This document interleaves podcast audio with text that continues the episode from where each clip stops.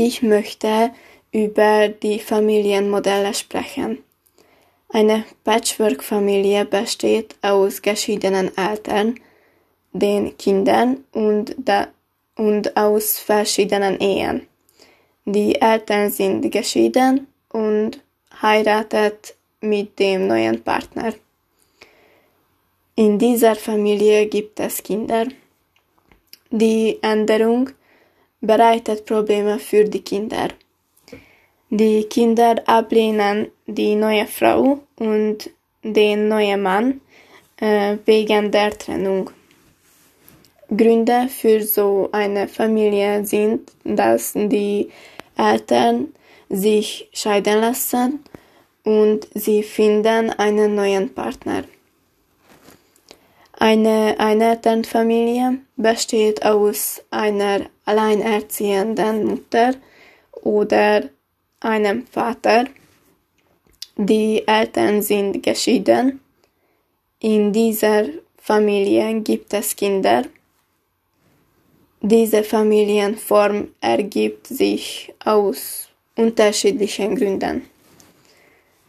So eine Familie entsteht so, dass die Eltern geschieden sind und äh, noch keinen neuen Partner gefunden haben oder der Elternteil gestorben ist. Gute Nerven und äh, Organisationstalent sind Voraussetzungen für ein solches Familienmodell. Die Großfamilie ist eine Familie, in der mehrere Generationen unter einem Dach leben. Die Eltern sind verheiratet. In dieser Familie gibt es Kinder. Wenn genügend Raum vorhanden ist, dann hat diese Lebensform die beste Chance auf Harmonie.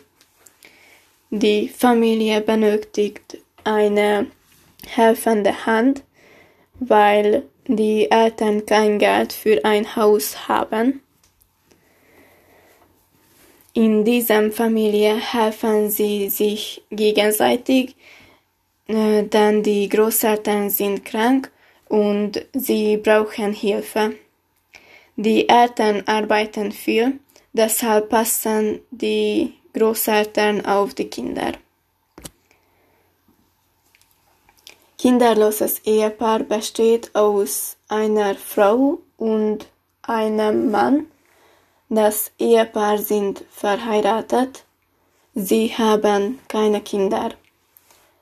So eine Familie entsteht so, dass das Ehepaar sich auf die Karriere konzentrieren oder einen anderen Lebenstraum verfolgen.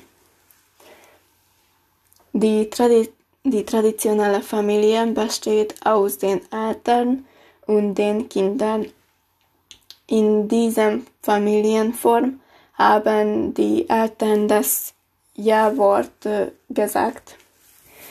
Die Eltern sind verheiratet Gründe für so eine Familie sind, dass die Eltern verheiratet und sie wollen Kinder.